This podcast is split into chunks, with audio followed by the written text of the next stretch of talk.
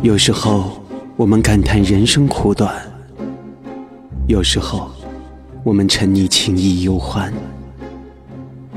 我们把人生的场景记在心里，把哀伤快乐的回忆片段一一收藏。光影胶片中的梦幻，流动音符中的依恋。走进这记录幻想梦境的世界，做一个汲取人生感悟的追梦追梦人。这里是电影先生的声音喜悦，我是郑昭君，请安静下来，电影电影即将开场，即将开场。大家好，我是郑昭君。欢迎收听电影先生的声音戏院第四十一期，一个老男孩的电影之路，专访导演李瑞军。在我手机里一直都存着李瑞军导演的电话，只是我从来没有打过。自从二零一三年他的第三部电影长片《告诉他们我乘白鹤去了》上映之后，在影迷圈着实引起了不小的轰动。虽然电影改编自苏童的同名短篇小说，但李瑞军用自己独到的表现手法，将这尽显悲伤的故事完美的呈现在大银幕之上。二零一二年第六十九届威尼斯国际电影节的世界首映，让李瑞军从默默无闻的小导演，成为了众人瞩目的焦点。这个小村长大的八零后男生，也是脚踏实地的走出了自己独具风格的电影之路。十月二十三号，李瑞军的第四部电影长片《家在水草丰茂的地方》全国公映。他和监制方丽也是专程来到广州和大学生观众们见面交流。得知这个消息，我在微博第一时间联络他，表达采访的意愿。不久，我得到了他的确定回复。于是，他在出席活动之前，在下榻的酒店和我进行了一次对于自己电影之路回顾的聊天。四十多分钟的对话时间显然比较短，我们彼此都有些意犹未尽的感觉。在结束后，我向他要联络方式，将电话号码输入手机之后，发现我一直都有他的电话号码。那是因为白鹤，我通过朋友找到的，只是我一直没有机会借口拨打过。不过没关系，当面聊天的感觉总是远比隔着电话线更加投入吧。将电影进行到底。大家好，我是家在水草丰茂的地方的导演李瑞军，同电影先生一起与您畅游电影世界。欢迎大家十月二十三号走进电影院，支持我的新电影《家在水草丰茂的地方》。谢谢。李瑞军，内地知名青年导演，甘肃高台人。二零零三年毕业于山西传媒学院。二零零六年，他独立导演的电影处女作《夏至》。获得第九届希腊国际独立电影人电影节最佳影片特别奖，并入围了第三十七届鹿特丹国际电影节。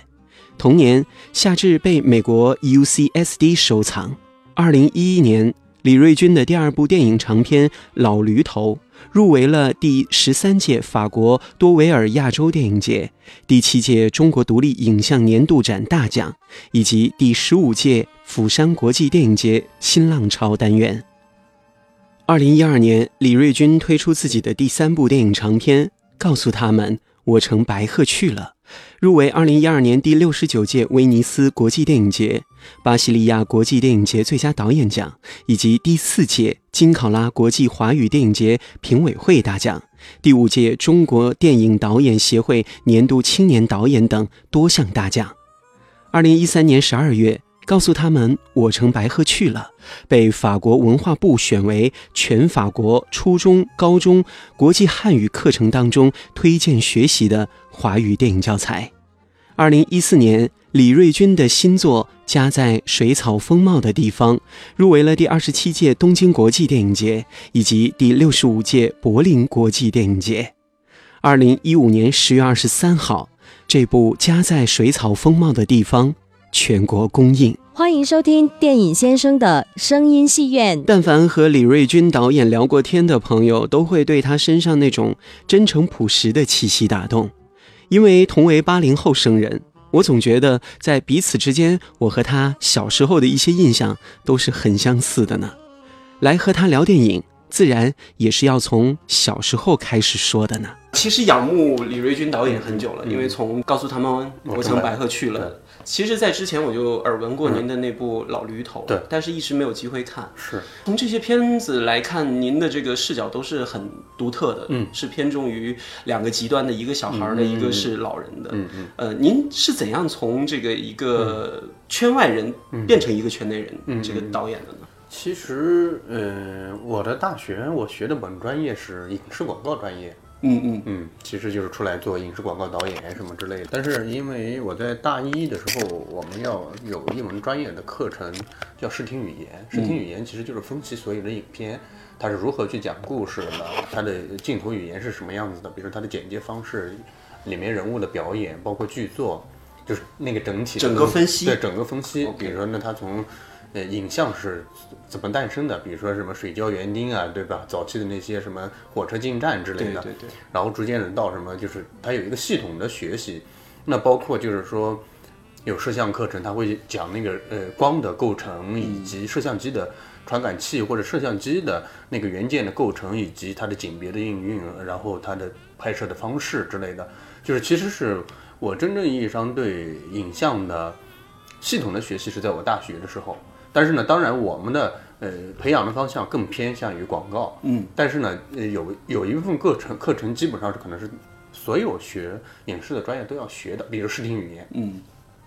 这个时候你就会对无意间你会对很多电影会感兴趣。其实比如说老师在上影片分析的时候呢，老师会把电影放了，在教室里面老师就走了，嗯，电电影看电影，对你看完之后。嗯，下面的两节课程大家一起来讲分析，嗯，然后呢，基本上是这个样子的。然后呢，比如过一段时间老师布置作业，你们去随便去拍去，拍完了然后去剪辑完了再放在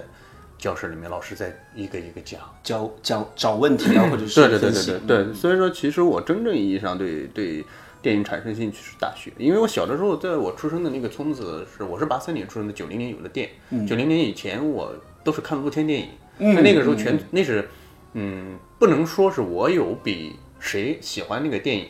那可能村里面的某些老头比我更喜欢电影，对，因为那是全村的人的唯一的一个集体娱乐的方式。对对对，嗯，没有再没有别的可能性，所以说那个时候你只是觉得电影有意思、好看，嗯，大家都喜欢，但是呢，你从来没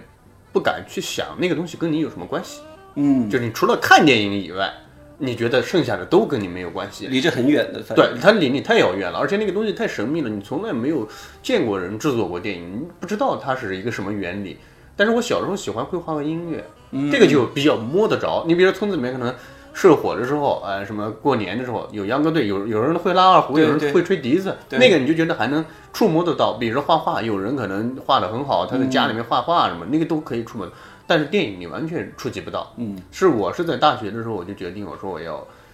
嗯，就喜欢电影，我想做电影。大学的时候，您在大学之前，呃，您说了您在大学学的是这个影像广告的这种，对影视广告那你当时为什么会选这个专业呢？是不是在这个大学之前就会有一些对于影像的一些好奇？没有没有没有没有，那个时候完全没有想过我会选这个专业。是我在嗯高中的时候，我上的是一个艺校艺术学校，然后呢，艺术学校呢主要是学音乐和美术。哦，你还是以这个最原始的那种对于艺术的感知。对对，因为我小的时候特别喜欢音乐和美术，然后是我父亲特别不同意，他觉得你未来当一个老师或者公务员，那是一个很稳定的工作，他觉得你这辈子会衣食无忧嘛，至少是虽然不会过得很好，但是至少是能保证你基础性的一个生活。他他觉得比较稳定，尤其是他们那一代人经历了很多动荡，对他对稳定的渴求要比我们这一代人的理解甚至需求更加强烈强烈。对他希望他的孩子，他也不知道这个国家会不会在未来会发生像他们曾经经历过的这种动荡或者或者这种变化。他只是从他的一个人生的经验和阅历上来讲，他希望你这样可能会好一点。嗯所以说呢，就那个时候我我特别不喜欢那个所谓的稳定的教师的工作或者公务员的工作，我觉得是那个对我来说真的是没有那么大的强烈的兴挺趣，枯燥的，我觉得对，非常枯燥。然后呢，所以说我父亲特别不同意我画画或者、呃、玩音乐玩音乐，对。然后呢，就直到是初中我要升高中了，他就发现可能我就我从小学是偏科，数学特别差，但是我语文是我们班比较好的。嗯嗯嗯，到高初中呢，那就更严重了。比如说我不会数，那个代数题我不会算，就是尤其是函数、啊反三角函数之类的这个，你还能说出来也很难得。我已经就是永远都搞不懂这些东西。嗯但是我几何好，我几何是我们班就是老师每次一上几何回答问题，第一个都先叫我，代数基本上不会管我的。你这你这偏的还挺奇对奇葩。对对，因为几何，我后来我也明白了，就是因为几何那个，呃我我喜欢画画嘛，哦哦，那个想象的空间思思维的那个几维的那个空间空间感在我脑子里面比较强，所以说，比如说一开始学几何的时候，老师画一个东西，说你你脚，你你们随便找一下它里面有多少条相交或者垂直的、平行的线条，我可能一眼看过去我就看能看到无数条。那有的人可能会想想想想想半天，我不需要想，嗯，我就我就一眼看过去，就那个透视的那个能力比较强对空间的那个感觉会比较好。嗯，然后呢，就到我父亲最后觉得也是为了让我能够继续上学，嗯，就他妥协了，就是马上都离离高考呃离离那个中考不远了，然后呢，就他发现我化学也特别差，但是我物物理还可以，嗯，我说物理、几何和语文，对，英语基本上相当于没学，因为我们是呃初，我上小学还是五年制，五年制就是我们那个时候我上小学的时候没有六年制的那个一说，就是五年级毕业上初一。嗯，然后呢，所以说我们学习英文都是从初一开始的，嗯，就是我初一的时候我英语还可以，就是从 A B C 开始学起的嘛，就还可以。那个，因为我父亲是老师，他的工作不停的在调，嗯，就是他调到哪个学校，我就得跟着他去哪个学校转学转学。我初二就转学了，然后你父亲是教什么的？我父亲后来就一直在做那个学校的行行政管理管理工作，所以说他基本上也不教什么。后来嗯，反正有从我有印象，就是长大一点有印象的时候，他就一直在当学校的领导之类的，就没有教过什么东西。OK，嗯，然后就后来发现根本不行，可能就是考那个高中是有困难的，嗯就是他得为我找个出路了。那个时候 就是正好是呃我们当地的一个师范大学，他们想招一个特长班，嗯嗯，想招一个特长班，一个音乐班，一个美术班，然后呢，他们就开始在全区的、全地区的各个中学做动员会招生，然后呢，就我们学校的老师就觉得希学老师嘛，希望有升学率，他觉得这个也是另外一种方式，所以说在那天把所有的初三的学生集中在一个地方开了一个动员大会，希望你们那个什么，我当时特别兴奋，然后呢，呃，所有人都是都说，哎呀，你你呀、你呀、你应该去考啊什么的。然后当天晚上我上完晚自习回到家里面，我父亲说，嗯，我给你报名了。然后呢，我其实我我在表面上是特别特别冷淡、平静，因为为什么？因为初中的时候，我每天中午午休的时候，我去教室里面黑板上乱画那些东西，就是我自己画，没有老师教嘛，就自己喜欢画。嗯嗯，然后呢，就经常会被我爸逮住骂一顿，说你不不好好在家睡觉，你跑来画这些，能当饭吃吗？你未来能当饭吃吗？这个东西，嗯，马上就要就是考试了什么的，你一天搞这些乌七八糟的事情。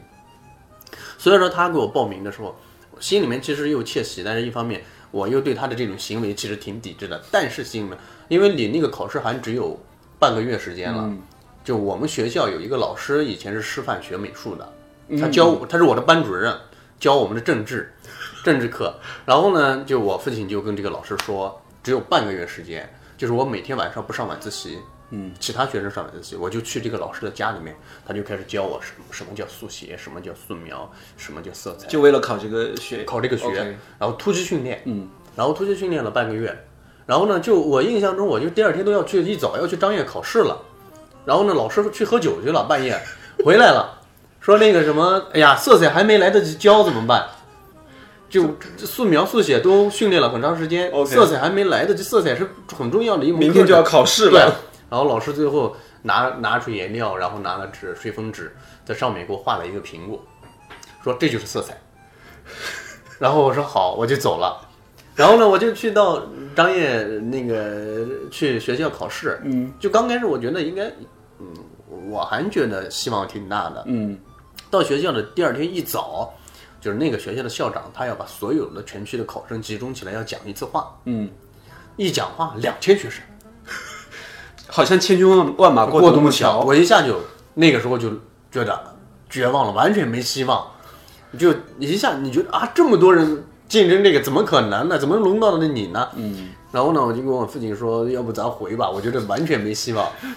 我父亲那个时候可能也心里面没有底了，嗯就觉得反正都来了，名也报了，钱也交了，嗯，你就随便进去画去吧，就当是来玩了。嗯然后呢，我就去画了，画了，然后呢，以前就是还挺上学的时候还挺规矩的，就是因为你平时考试大家都是谁不能交头接耳，嗯画画也是坐在那，其实是它有一个写生台，弧形两两排，嗯，人坐在中间，你进去的时候抽，你抽抽到哪个、签哪个座位就是哪个座位，哪个角度就是哪个角度。然后呢，你也不敢左左顾右盼看别人了，然后就在那认真的画。嗯，然后呢，监考老师偶尔会跑到你，哎，说这小伙画的挺像的。然后呢，你就听到这个声音的时候，你会心里面会觉得，哎，有点踏实。对，有一点踏实了，就是觉得，就那个时候刚开始学画，就是你觉得画的像，那就是你画的好的一个标准，啊，对对吧？对对对吧？对，像是一个标准嘛。对，然后呢，因为他转来转去，他说这个画的特别像的这个这个声音的时候，他并不是说站在每一个人后面都说这个话，很少对，很少。嗯，然后呢，你就考完素描，呃，那个先考的是速写，十五分钟，他随机进来了一个模特，你你坐在哪个角度，你就十五分钟画一个速写。嗯，然后我出去了，我父亲说怎么样？我说反正有一个老师，监考老师说到我这跟前说说画的还挺像的，他说那就行。然后呢，就又考，就几门考下来都是这个样子，就那些老师到跟前，嗯，觉得就是他每每堂的那个 呃监考是不一样的，对对对哎，画的还还还不错，这这小伙画的还行。然后后来我考了呃第三名，嗯，哇，两千多第三名，对我考了第三名，张榜的时候什么心情啊？我都在学校，那个时候就突击回来就学文化课了，谁哪管那个？突然间就是有一天，我们学校说，哎，你们这些艺考的学生去参加艺考的，还因为还有还有考音乐的，说那个已经下来了，说是听说你好像被有那个合格证了，就是说那个你的专业课好像还不错，文化课就不用担心了。对，文化课就会比别人低一点嘛。对对，然后呢，我爸说回来就是说啊，好像说是第三名，就哎就觉得那个人，但是说你不能说是因为这个就不能不好好学习。嗯嗯。然后呢，但是好像我最后文化课还是差了几分，嗯，但是这个专业课有这个实力在，就不用担心。没有，我还是没有被取进去。我没有被取进去，是被另外的一个学校录取了，另外的一个学校的艺术类的专业录取了。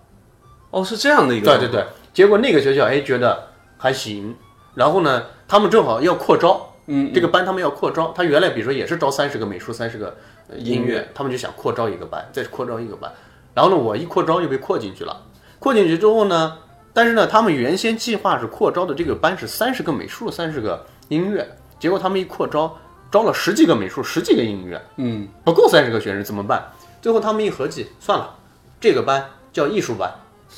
音乐和美术都学。哇就是你考考进音乐的也必须学美术，考进美术的也要学也学，那都是你的专业课，反正就你就是反三年正二合一了。对二合一了。就我就特别幸运，因为我特别喜欢音乐。哦，你这两方面都可以。我小的时候我就特别喜欢音乐，我就特别羡慕。我记得我每次我都我我有一个小学老师，他会拉手风琴，他会吹笛子，吹得特别好。他每次学这个，我就特别吹的时候，他放学我们他在一个人在学校吹着，我就特别羡慕，我就特别想跟他学，但是不好意思。嗯，就终于有一天音乐课上，这个老师说：“哎，你们那个什么谁要有兴趣啊？什么我可以教你们吹笛子啊什么的。嗯，然后呢，就记住了，会去跟我爸说。我爸经常有的时候会去学校城县城里面开会，我说你回来给我买个笛子。每次说他每次都忘。有一次在那个村子里面，在在乡里面赶集吧，嗯，然后骑着自行车去了，然后呢给了两。我记得是我去的时候，我我我母亲给了我两块钱的零花钱，就是你随便在那儿逛逛的时候可以买个什么吃啊嗯什么的。我在一个地摊上看见有卖笛子的，然后呢就剩了三四根，有的都弯成那个样子了。OK，就不好。然后呢，我就拿了一根，我我说我先试试我能不能吹响。然后呢，我一吹，诶，他说你还能吹响，你买吧。我说你这个就最后一个了，还有吗？他说没有。他说多少钱？他说两块钱。我说两块钱太贵了，最后搞了一块五毛钱，我买了一讲价的。讲价。你那时候多大？嗯，那个时候应该是十几岁。OK，然后我就买了那只笛子回来，回来就也不会吹，每天自己在家里面瞎琢磨，然后呢听凭着那个音高的感觉，嗯，自己吹一点简单的那个曲子，其实没人教你，你就是凭音高的感觉，你甚至连指法都不知道，哪个是哆，哪个是 re 你都不知道，但是你只是凭感觉就记住哪个音是在什么地方，怎么按，就那么着。然后后来就我记得有一天，嗯，中午吃饭，我父亲回来了。回来了，然后我妈就盛饭，说是来端饭吧。然后呢，我就拿着那个笛子，我父亲也不知道那天他为什么，他可能因为什么事情不开心，嗯嗯，他说：“你把那个笛子放下，你吃完饭了再拿行不行？”我说：“不行。”然后呢，他就给我接过去，扔在地上，一脚就踩踩碎了。我气坏了，我站起来我就把那个碗扔到地上，梆一砸我就走了。走了，然后我差不多有可能前前后后我就去我奶奶家了，我有一个月将近没有跟我父亲说话。然后呢，其实下一周我父亲回来的时候就给我买了一只笛子，比我那个好。嗯。然后我妈说：“你买了，他给你买了。”然后呢，就是他不在的时候，我就拿着那个笛子；他在在的时候，我就假装我不喜欢。然后那个笛子到现在还在我的家里边。哇，好有意义啊！这个就所以说我特别喜欢音乐。嗯。所以说那个时候我们我我到呃小中专的艺时候，术班对艺术我在艺术班上学的时候，学校买了一批乐器，哦，买了买有萨克斯管儿，有有什么小号那个时候这些都要学。对，都要学，就是你你要选修一一门西洋乐器，钢琴是必修的，嗯声乐是必修的。我还学美声学了三年，因为我们的呃音乐老师他是唱美声的，哦所以说他不允许你，就是他的受到的那个音乐的素养和训练，就是说只有美声才是真正的唱歌，你什么所谓的流行歌曲那不算唱歌，就是说所有的学生强制性不能选择通俗，不能不能选择通俗唱法对，全部都是美声，管你管你喜欢不喜欢，全部是美声。有点像立春里的王彩玲。对对对，然后呢就，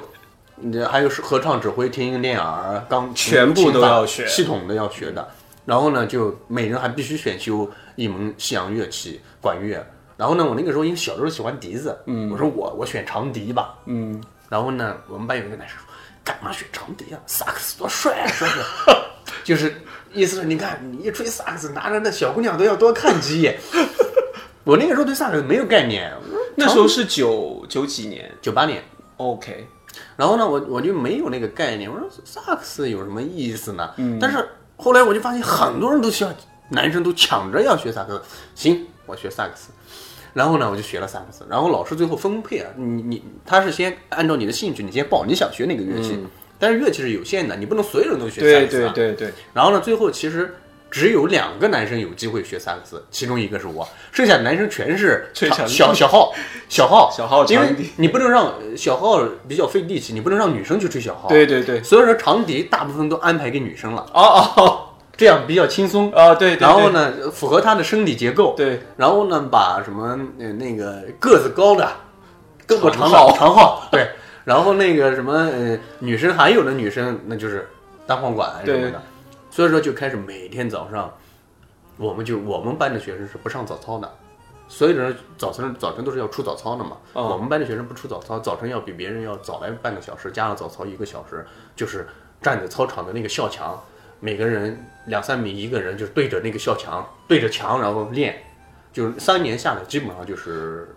那个样子。那这个音乐和美术，它你们怎么来调和呢？这个这个这个这个这个上课的这个这个上课就是比如说，嗯，他就是除了文化课以外，比如说今天上午，今天比如说也许一早的前两节课是是试唱，嗯，那老师就来五线谱拿来，我们就唱试唱嘛。那可是很多一些念学美术的这个考生，他可能根本就不太会。对，是啊，但是但是他是从零基础开始学起的，哦他是从比如说哆来咪发嗦开始学起的，从简谱是怎么为什么是五根线，为什么叫五线谱开始学起的，比如说四分音符是怎么写，八分音符怎么写，对吧？几分休止符，四分休休止符，十六分休止符是怎么写？从这些开始基础的，所以说大家是一个起跑线重新开始，你不管是多高多低，都是在都是重新再开始，包括美术，就是即即便有很多学生之前已经学过了，也是从开始从最基础的素描速写，只不过是有的学生呢可能就起点高一点，接受度好一点，有的学生就接受度差一点嘛。嗯，嗯，有的学生可能对这个兴趣浓厚一点，天分好一点，有的天分不好。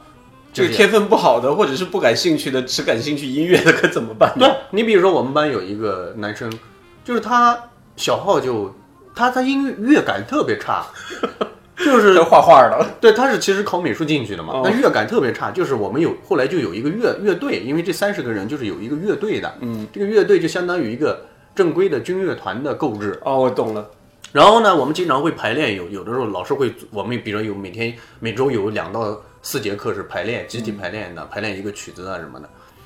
他就没有办法，所有的人吹出来的是有旋律的，他没有办法吹出旋律律来，他吹出来是直的，嘟嘟嘟嘟嘟，这这怎么办呢？对，这就没办法。最后，最后那个老师说，好了，你你不用吹小号了，你就在这个乐队里面打岔，嗯，最简单，最简单的。但是这都不行，因为他老往弱拍上打，其实是应该往强拍上打。对他每次都会打到弱拍上，就没办法了。老师说，你就小号拿上，你就跟在里面充数吧，滥竽充数吧，就就有这样的情况。但是但是你你就是本身人家也不是考音乐，对考艺术呀然后呢，所以说我就等于是三年学下来，我的音乐的专业专业课跟本身我对音乐有很强烈的兴趣，嗯，所以说我对音乐的专业课和、嗯那个美术美术的专业课都是在班里面靠前的，甚至在毕业的时候，我们美术老师告诉我说，有可能学校想留我去当美术老师。然后那时候才十几岁，十几岁啊哦就是，那个我的父亲说不行，因为你连大学都没有上，你学历太低了，怎么可能呢？你干几年，万一教育体制改革，你这个就对对什么都没有了。说是还是要考大学，所以说那个时候就是想着考西安美院或者音乐学院，嗯。是偶然间我后来上的那个大学山西传媒学院的招生简章发到我们学校去了，那是我们那儿的人从来以前没有考过这样的学校，嗯，然后呢，我的班主任就拿这这个招生简章到班里面说，哎，就是你们学音乐、学美术，其实还有这方面的基础，嗯考这个可能更容易一点。就是你们可以，他突然间意识到多了一条路让我们选择，就是他也就是为了升学率嘛，嗯嗯希望我们能有一个机会上大学。以前呢，就是说那个思维就局限在仅此于说，那个比如师范类院校的什么。呃美术教育啊、音乐教育之类的，或者就是说你学一个声乐专业或者器乐专业，或者美院去学考一个什么什么专业什么的，原来的设想都是这样子的。突然间他觉得有一种可能性，说大家去试试吧，嗯，就去考了，然后突击了一下，然后呢，我的美术老师就跟我说，考这个影视广告专业挣钱，未来 这个是事实，是对挣钱嘛。那个时候你知道我九几年嘛，对，就这个未来是个非常好的职业。然后呢，因为我的老师是画国画的，我说我我想考国画系，他说你考那儿干嘛？没有用。你看我现在几百块钱、一千来块钱的工资，那个时候工资还比较低。对你说买好好好一点的宣纸，一道宣纸四五百块钱，对，墨水、一德格，对都很贵。我每天我也画画、写字、练是字的，是是，下来根本没有多少。我记得印象中他那个时候特别不开心，那段时间是因为他好像也快二十七八了，家里面给他介绍了个女朋友，要马上要结婚。嗯，就那个时候我就特别不理解，我说那很多人结婚都是很开心的事情。等我长大一点知道，他就是他要负担起另外的一个责任和家庭，就他觉得他的现在的这个生活的状态，他觉得他负担不起嘛，对，所以说他有压力。然后呢，后来我说好，就考了，考结果就去考上了。嗯，就考上了呢，但是同时我也被一个师范大学的计算机系录取了。这这你这这太跳痛了也，然后呢，我就拿了两个张大两个大学的录取通知书同年。然后呢，最后家里面的人所有的亲戚朋友说上这个师范类的大学，因为我那一年是师范类大学最后一年报分配，哦就你得认你毕业就铁饭碗，对国家分配工作，对你只要这辈子不出差错，你就。老老师师了，对然后你要在人际啊各方面比较会这个圆滑一点的，当个校长啊什么的，也许你可能对对对过几年还能混到教育局当个什么一一官半职的。哇，这个这个美好的展望总总是这样，对对对，所以说，所以人说你应该干这个。嗯，然后呢，我说我真的没有兴趣，我本身数学就特别差，你让我学计算机，我就那个时候对计算机的理解，我就觉得它肯定是跟数学什么有很大的关系。对对对对对我说我怎么学？你让我去，我真的是搞不懂这些东西，我去就是真的是浪费钱，混日子的。嗯，我就跟我父亲说，如果要想让我上大学，我就想上那个影视类的。如果是那个我感兴趣，这个东西我真的不感兴趣，就是我去就是混日子。与其这样，反正我出来也是要找工作的嘛，嗯，对吧？也是要去打工挣钱的嘛。那我现在就直接去打工挣钱就好了，何必再浪费三年、三四年时间去上大学呢？嗯没有意义。最后我父亲说，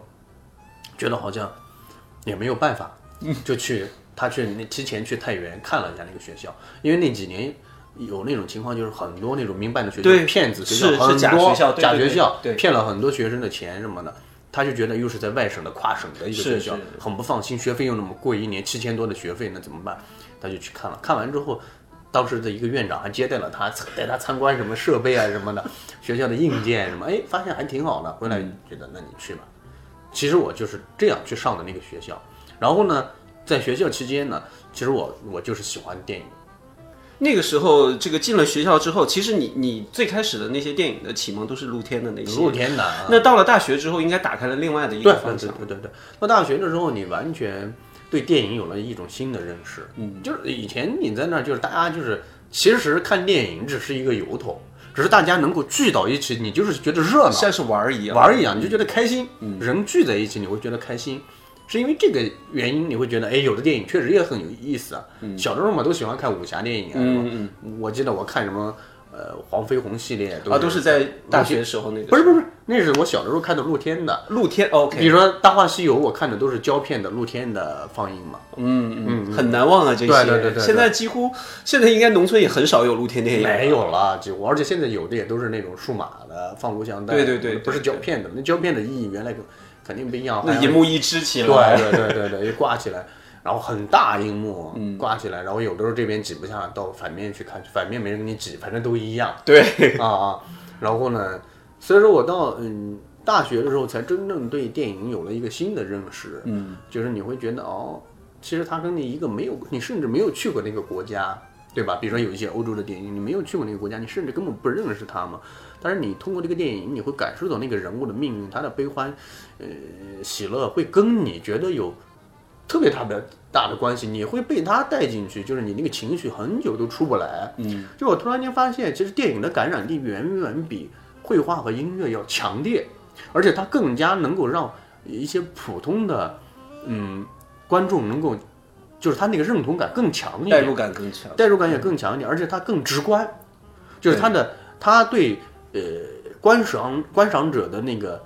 呃门槛要求比较低，嗯嗯，就是它它特别直接的就可以让你，而且是几维的一个空间，就是很立体的把那个东西形象的东西展展露出来。对你比如说音乐，其实是一个特别很难琢磨的，它是一个情绪，就是你不可不可见的一个东西。对对对，但是这个东西是可见可听的，它完全不一样，你就完全会被那个东西吸引。所以说那个时候我就说我毕业我想拍电影。你那个时候让你比较震撼难忘的一部片是什么？你比如说像偷自行车的人啊什么的，你就特别难忘。你觉得那个人物的命运，那个小孩子跟他的父亲，那那种生活的状态，因为一个自行车什么的，嗯就很多电影你就特别特别难忘啊。然后就毕业我就两千零三年毕业我就来到北京嘛，嗯，我就那个时候觉得，哎，你想拍电影就直觉就是说，所有拍电影的人好像都在北京，北京对。那就很自然的就来了北京。其实那个时候，如果要是拍自己的电影，说起来好像很容易，但是做起来还是很难，非常难。那个时候是门槛特别高的，那个时候还是胶片的时代。对我刚毕业的时候，胶片的时代，你根本不敢想象，就是胶片的成本远比数码的成本要高很多很很多，而且就是说它的，它就要求从业者的经验也会要求高很多。嗯，就是说你很多人，你比如摄影师，你在教你在干助理干不了多少年，没干就是你不干助理，嗯。你是直接上人让你拍胶片，你是拍不了的，你怎么能拍得了呢？你知道胶片的原理，它的成像的方式，那个感觉你能把握得了吗？而且那个胶片是一次性的，你曝光过了就一下就完蛋了，完蛋了对，那个钱就浪费了。所以说他这个要求对经验，工作人员的从业经验是有有非常高的要求的，就是新人很难的。就是你你你，尤其是技术工种的新人、嗯是非常难的，你需要有一个一定时间的磨练，你才可以去掌握到那个经验的。所以说那个时候毕业就一直想要拍，想要拍，甚至我想要拍我的第一个电影的时候，我最初的设想是拍十六毫米胶片是，夏至，夏至，嗯嗯，我想拍十六毫米的胶片，但是那个时候就哎找来找去，那个资金都有没有了，原来答应的资金没有了，那最后我就是放弃十六毫米的胶片了。我说那我拍高清吧，嗯嗯，拍高清，那个时候的高清还是磁带的，嗯嗯嗯，不光是现在是卡，那个时候是磁带，然后一盘磁带好几百块钱，对就拍四十分钟高清的，对，然后嗯，就后来就高清拍来拍去也不行了，嗯。就是因为没有钱了。那个钱就是也也黄了，嗯，最后呢，就我父亲说，哎，那你筹备的怎么样了？我说我想，但是就资金都黄了，然后呢，他说那你需要多少钱？我说最少最少了也得三十万吧，就是因为夏至，夏至啊，嗯我说你递了这个钱，真的是没有办法操作，嗯，就你剧组都展不开，嗯，就那个时候说，那就是他跟我妈攒的一点钱也不多，嗯嗯，然后呢，就是准备他们要买个房子的钱，就是说，那你这个电影拍完，这钱什么时候能收回来？我那个时候也想的特别简单，我说今年拍完电影，明年卖掉，明年钱就能回来。我父亲说，那不就是一年的时间吗？对对一年之间我们晚住一年，房子有什么差别？没什么差别。那你拿去拍想的都很简单，想的特别简单。对，然后呢就把钱给我了，然后不够，然后自己的挣的一点钱，再加上拍广告就到处到处没有，我到现在没拍过一次广告。啊，就是特别对不起我学的那个专业。我 我毕业的时候一直直到北京去应聘广告公司，没有一家要我说你没有经验。对这个找了一两个月没找到一个关于广告的工作。这个是很现实对对对，然后就拍那个，呃后来就借了一些钱，就拍的高清，在四川拍的。就昨天正好在四川路演嘛，还挺感慨的。就是我二十三岁拍的第一个电影，处处女作这对，样在四川拍的。然后就那戏呢，中间也也自己也没有经验，嗯，很多从业者也都没有经验，都是初来乍到，都是校友啊，这种什么的。就大家都没有一个从业经验，就啊，那剧组里面乱哄哄的，而且那个也没有职业感，那时候有没有想过这一行太 太难了，想要转的？没有，倒是没有，那个倒是没有。就是说中间有一次就是剧组，所以说打架嘛，打架然后被抓起来了，然后谁和谁打架？我和副导演打架，因为创作理念。不是创作理念，不是创作理念啊，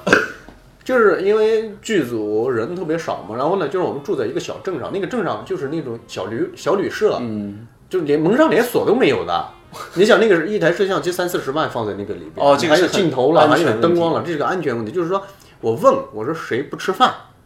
然后呢，副导演说我对我不吃饭，我说你不吃饭呢，你就看着机器，我带其他人吃饭，因为那个地方只有我一个人去采过景，只有我熟，其他人都不熟。那个时候是拍了多长时间拍了二十一天吧，我记得。然后呢，嗯，其他人都不熟嘛，嗯，他就不高兴。我说要不你在哪，你带他们去吃饭，我看着。他也不行，就最后这个弄的，我说就他后来就说我是副导演，我凭什么看设备呢？就是他是按照一个大组的那个，就是还是一个行政等级的那个，就是公务员体系的那个概念来去衡量的，就觉得我是一个处长。我就必须得做什么，享受什么样的待遇，我不能是去干你你小科员的活什么的。我说我还帮灯光师抬灯呢，我还是导演呢，对不对？是不是？对，然后呢，就后来就因为这些原因啊什么的，这就特别有情绪。嗯，然后呢，煽动剧组的人什么，就是说要离开啊什么的，要去别的地方要去玩儿之类的。所以说那个时候也都年轻，血气方刚，然后呢就就脾气也都比较暴，然后呢就因为这些问题就吵起来了嘛，吵来吵去就最后就上升到动手的阶段。一动手呢，最后就报警了呗。那家剧组人也劝不住，对吧？你报警了，然后呢，那就警察呢介入来处理呗。你这是既然报了警，他们都不过问这个事情是什么源头，所以人拉到他的那个派出所写写口供嘛，啊，每个人分开写这个事情的见证者始末是怎么样，他这样对口供他就知道谁对谁错，他问是问不出来的。嗯，然后呢，很快就出来。当时我就特别火，我说不拍了，赶紧走吧。然后呢，最后我说这怎么怎么弄啊？完全没办法弄啊！最后我的摄影是我的校友一届的，他在中央台工作。就是我我来的时候，我跟我的领导说我要请假，我要去拍电影，我同学的电影我要去做摄影师。领导很爽快的答应说这个事情你必须得去。嗯，然后呢，啊，我现在回来了。人家说，哎，你咋回来了？我我告诉人家，我同学不拍了。然后你你得给我一个交代，我也得给我的领导一个交代吧。后来就想，反正拍吧，反正都已经这样，就知道反正拍出来不咋地，嗯，就硬着头皮把它弄下来了。弄下来之后呢，就后来剪啊什么的弄完，就也不太好。嗯，后来朋友说，反正你都弄出来了，怕什么？送损影展呗。就后来还有阴差阳错的得了奖什么的，就这么着。然后呢，第一个拍完，到第二个的时候，我零九年的时候就特别想拍第二个电影，然后老驴头。对老驴头跟很多，但是那个时候还欠很多钱呢。那时候你还在欠外债。这就是夏至的钱嘛。对对对然后呢，就很多朋友说，朋友说，哎，那你第二个其实这个故事回你的老家拍嘛。然后呢，我们找当地的一些演员训练出来，让他们来演。然后我可以有几个朋友说免费可以来帮忙什么的，比如摄影师啊、录音师啊什么的。就觉得这样的话呢，成本其实挺低的，我们把成本降到最低。对对然后呢，就是我跟我女朋友去电视台打工挣了一些钱，我们就开始说要回去拍嘛。在拍的这个过程中，就我就把我的父母、我的家人全部训练成演员，一起帮我演。后来就有人就说：“哎，你你你这个说是可以去申请一下鹿特丹电影节有一个剧本的奖金。”嗯嗯，有一万欧，你把剧本翻译出来。就以前陈凯歌的边走边唱是第一个得那个奖金，什么后来娄烨、贾樟柯就是第六代基本上都得过他那个。我后来就把剧本翻译过去，哎，得了一万欧的奖金，嗯，一万欧那个时候差不多换了十一万。老驴头。对老驴头，然后呢，哎，我就可以一部分拿去还账了，一部分再去 拍拍电影。然后突然间家里面的人也觉得有一点点希望了，嗯。就他们觉得，哎，你看到有一点钱进来了，是因为拍电影来的钱，嗯。他们就觉得这个事情，之前他们也觉得你之前你你你拍都是在别的地方你我眼见眼不见心不烦，你现在你不但那个第一个钱还没还清，你又拍第二个，还要来我们眼皮子底下拍，他当然受不了啊，嗯，然后呢后来就拍完。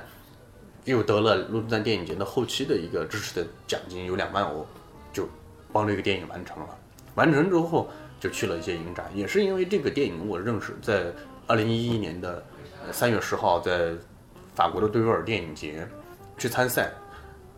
方总带着李玉导演、陈柏霖，他们是观音山去参赛。对对对对对，我们在那个电影节上认识的，说哎，后来就相互看了对方的电影，说我们可以合作聊了聊。然后呢，就直到就到二零，也是因为老驴头的原因，然后呢，我就是想要拍苏童老师的那个小说，但是呢就没有可能。然后有一个老师正好是在老驴头在南京参加一个影展，嗯然后呢他特别喜欢，就吃饭的时候你接下来要拍什么电影？我说就是讲了现在的水草的计划，嗯，跟白鹤，嗯，然后他说白鹤应该是苏童的小说，我说对，我想拍，但是他说我不认识他，我说，他说我认识，他是他以前在出版社工作，是跟苏童很熟，哦对对，说你把你的，他特别喜欢电影，说你把你的老驴头给刘章杰我转给他，他如果看完喜欢的话，我跟你讲一下你的情况，也许有可能试一试吧。嗯，结果就过了一个月，同意了。苏童同意了，对，然后呢，我就后来就也是因为老驴头当时在南京有天花画天一个公司哦对，介入说想要跟我谈合作，说我新的电影他们可以合作，所以说呢我们就一起做了白鹤。嗯白鹤做完，我正好在蔡尚君导演的《人山人海》的北京的首映式又碰见了方总。方总说忙什么呢？我说那个我刚拍了一个电影，在初剪阶段。我说哪天请你跟李玉导演帮我提提意见。他说行，我就去老雷给他们一放，哎他挺喜欢白鹤的。然后呢就问我说你接下来什么什么计划？我就跟他讲了水草的故事。嗯。然后呢就后来就很自然的就合作的合作了水草。呃，我一个很重要的一个问题就是，您是从骨子里就是带出你对于电影的这种目前的这样的一个主题，就是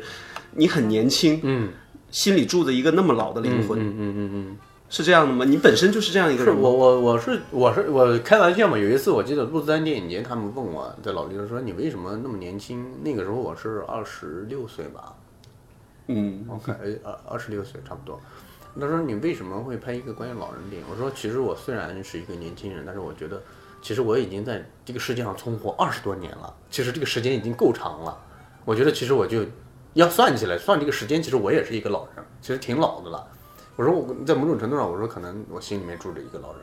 还有一个就是说，他有一个现状，就是我我对那些老人的命运，就是我小的时候见看着他们如何对待对待他们的子女啊，付出的那一切我都清楚。当我长大的时候，他们现在的那个境遇，我是特别不满意的。就是我特别特别，就看到他们的那种晚年的境遇，我会心里面会特别特别难受。嗯，就我觉得这这世界不应该是这样子，不公平嘛，对吧？凭什么怎么是这样子呢？就人活了一辈子，一辈子都在为别人付出，结果到老年没有人为他付出，自己活得那么惨。所以说，我就决定一定要拍一个跟他们有关的电影，所以就拍了《老驴头》。然后呢，后来呢，其实《老驴头》完了就是想，有的剧本是现在的水草的剧本，嗯，我是在修改水草的剧本的时候看到苏童的小说的，所以说那个东西不是在我的计划之内，那是一个闯入到我世界里面的东西。嗯然后呢，但是阴差阳错，是因为拍水草钱不够，仅有的那个钱当时花田头的钱，我觉得又够拍白鹤，那就先把白鹤提前了，嗯就把水草滞后了，就拍了那个。突然间我就觉得，哎，他跟老驴头有很大的关系。老驴头是在讲一个老年人晚年的物质生活的部分，这个就是精神世界的部分。对对对我觉得它完全是一个有传承的传承的一个电影，对对对，所以说就很自然就过来了，这样拍了。应该也是内地影迷最开始对你印象深刻的，也是从呃告诉他们我成白对，因为有很多人没有机会看到老驴头。嗯，对对对，嗯嗯呃，那对于这个新的这个呃夹在水草嗯丰茂的地方，呃，好像又像是这个白鹤的另外的一种对，传承。它其实是在某种程度上，就是说，好像我的电影里面的那些小孩儿，逐渐的在在长大，而且他的戏份逐渐的在加重。以前，比如在老驴头，他是一个非常小的配角，就是那一个小孩儿不是那个小孩儿，是换了，啊，是是这个角色，这个人物是这个人物关系。然后到到这个白鹤里面，这个小孩的戏就已经成长的很多了。对再到这儿，完全小孩变成主角了。对，其实他是一个成长的一个过程，在这个这个角色的设置是一个成长成长的过程，就是他越来越大，越来越大，占着比例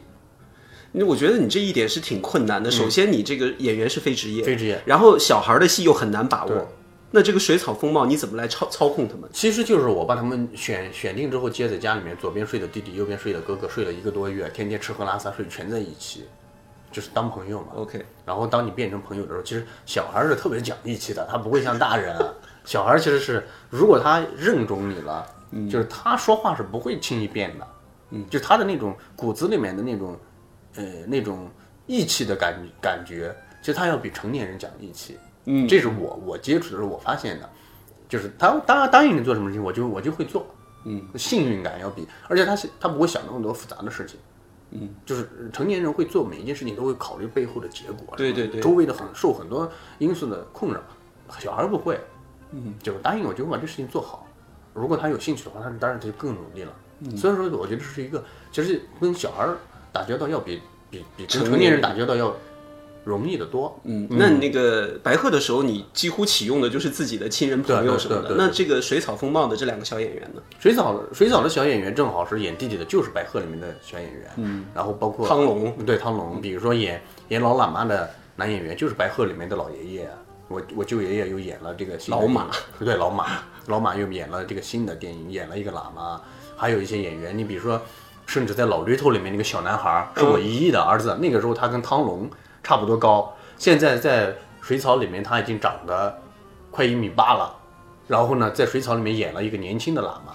就就是有一些角色，有一些人物一直在不同的电影里面有出现的。我觉得你真的用电影记录了自己和家人的一个成长的一个是过程。我甚至比如说在老驴头里面有我的父亲和母亲，白鹤里面有我的父亲，他演了哪个角色？就那个村长带着一堆人哦去挖哦坟的、那个挖坟的那个那个坏人 是我父亲演的。然后嗯，到水草里面他演了那个管骆驼的那个人，现在父母对于电影这一行怎么看呢？就他们现在觉得呃，好像就是接受了我从事的这个职业，他们也觉得就习惯了嘛。以前就是其实是挺排斥的，他觉得因为你拍这个干嘛？就是别人做什么事情都是要挣钱，你这个不但不挣钱，还往里贴钱。所以说那天我们在武汉的时候，有人说，他们后来放了一个文章，说我我我拍电影买了卖了三套房子。后来我看到，我说我哪有钱买三套房子？我说我要有那么多，有人就在那个微博下面说土豪，还有人说房东。我说我哪有那么多钱？我哪有三套房子？我说我都直到拍完白鹤了，到现在水草的时候了，我才有能力帮我父母在县城里面买了一个小房子而已。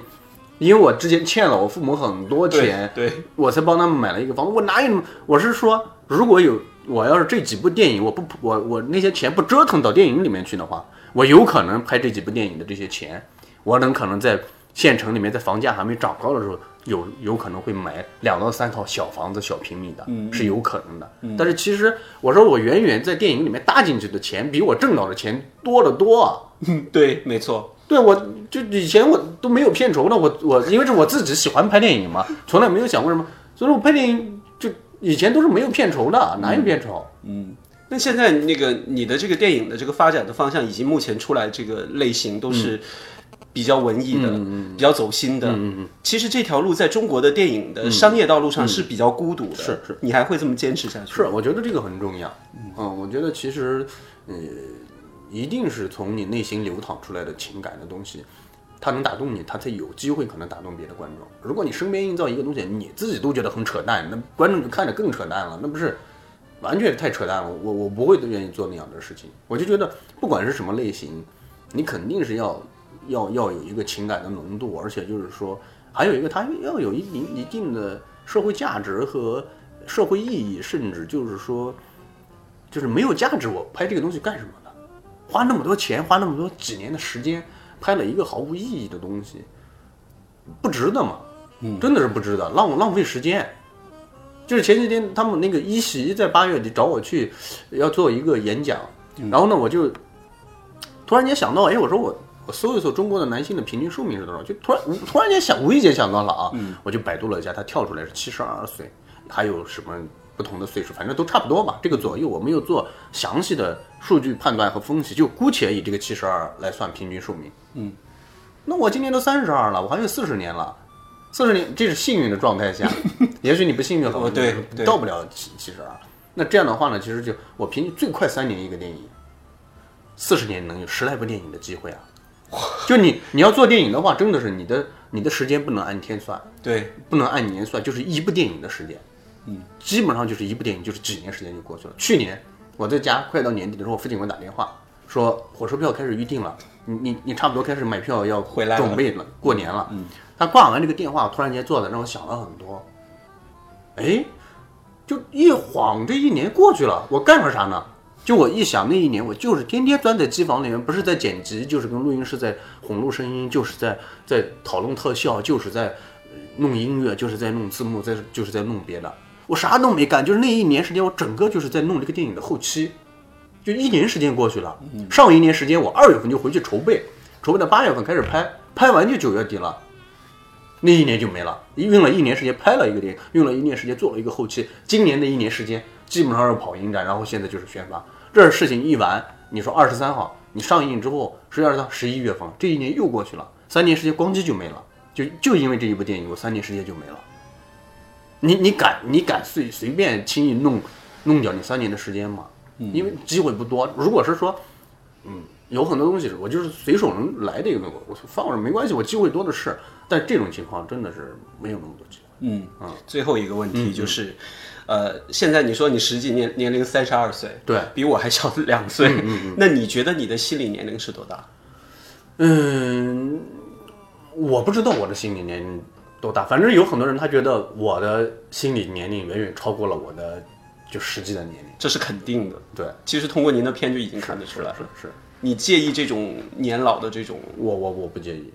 我不介意别人爱怎么说那是别人的事，跟我没关系。好，谢谢导演。将电影进行到底。大家好，我是家在水草丰茂的地方的导演李瑞军，同电影先生一起与您畅游电影世界。欢迎大家十月二十三号走进电影院，支持我的新电影《家在水草丰茂的地方》。谢谢。相信通过这期电影先生的声音戏院，您对于内地青年导演李瑞军有了一个更深的了解和认识了吧？